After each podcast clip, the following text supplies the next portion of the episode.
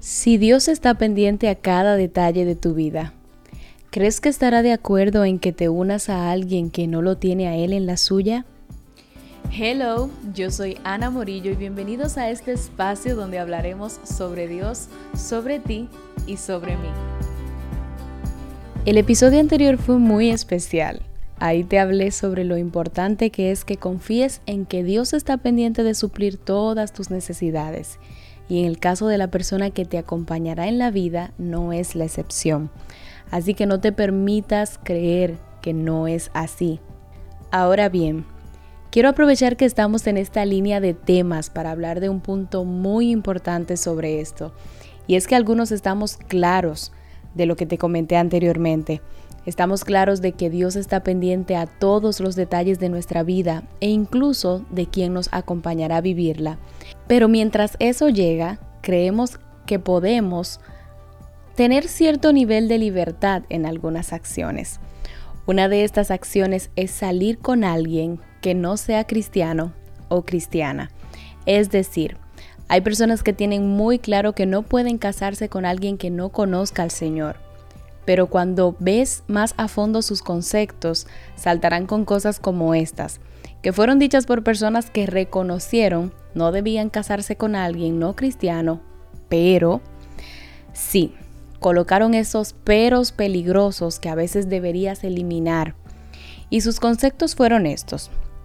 De verdad sé que debo casarme con un cristiano, pero lo que sucede es que en este momento no busco casarme, así que no me preocupa salir con alguien no cristiano porque son cosas pasajeras.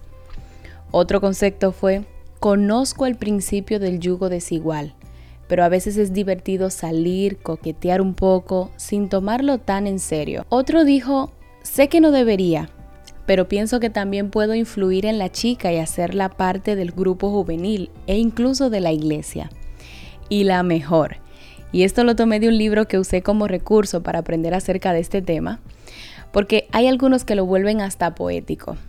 Si siembras una semilla puede convertirse en una bella flor. Es como esparcir la palabra de Dios sin importar si funciona o no. ¿Quién sabe?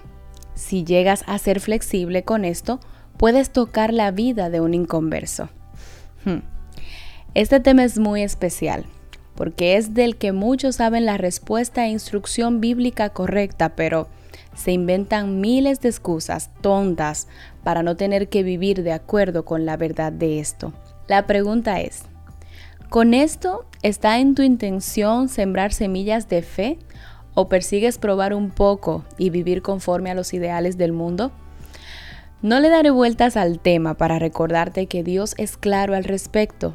La Biblia dice que no nos unamos a yugo desigual en 2 Corintios 6:14 la idea no os unáis a yugo desigual está basada en Deuteronomio 22:9, en donde se prohibía unir con yugo a dos animales distintos. Habla de dos cosas que se unen que no deberían de estar unidas. Entonces, ¿por qué quieres entrar conceptos baratos en una instrucción que se encuentra en la Biblia? No te digas a ti mismo, es solo una relación informal. Nunca me casaría con ella o con él, porque esto es serio y podría traer consecuencias bien funestas para ti, ya que inviertes tiempo, esfuerzo, interés, recursos y ocupas tu mente en alguien que no estás considerando para ser parte de ti de manera real, sino como un pasatiempo. E imagínate que realmente, y que es lo más seguro, se cree un lazo emocional y cuando esto ocurre es muy probable que tomes decisiones determinantes para tu vida que nunca pensaste que tomarías. Chica, debes de tener en cuenta que Dios no solo quiere que te cases con un cristiano, quiere que te cases con un hombre que sea tu líder espiritual. Chico, Dios no solo quiere que te cases con una cristiana, quiere que te cases con una mujer sabia que sea ayuda idónea y complemente lo que eres. Te comentaba que en Deuteronomio se habla de esto refiriéndose al yugo que se ponía en dos animales para dividir la carga entre ellos. Imagínate qué tan cargado irías tú si unes tu vida a alguien que no ve la vida como tú y desde la base espiritual y correcta que la ves tú.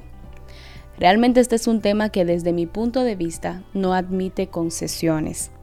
Satanás perseguirá robarte un futuro lleno de gozo, paz, plenitud y la oportunidad de glorificar a Dios con tu vida y con la unión a la persona correcta para ti. No vale la pena que cambies todo esto por una diversión de un momento, por quitarle el peso que amerita guardarte para Dios y para la persona indicada.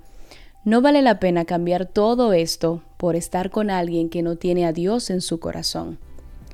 Mi consejo para ti es que no te involucres en una relación con alguien que no sigue a Jesús y cuyo carácter y estilo de vida no corresponde a la clase de hombre o mujer que sabes que Dios desea para ti. Ponte estándares altos basados en lo que Dios sí desea para ti. Deja a un lado las relaciones casuales o los conceptos vanos que te acomodan en tu inmadurez o deseos adelantados. Cuídate ahora para que no sufras las consecuencias después. Y este es el consejo que quiero dejarte hoy. Recuerda que este tema está claro en la palabra y que por más que quisieras maquillarlo, pues la palabra no cambia, no varía. Así que cuídate de esto y pues nos vemos o más bien nos escuchamos en el próximo episodio este martes que viene.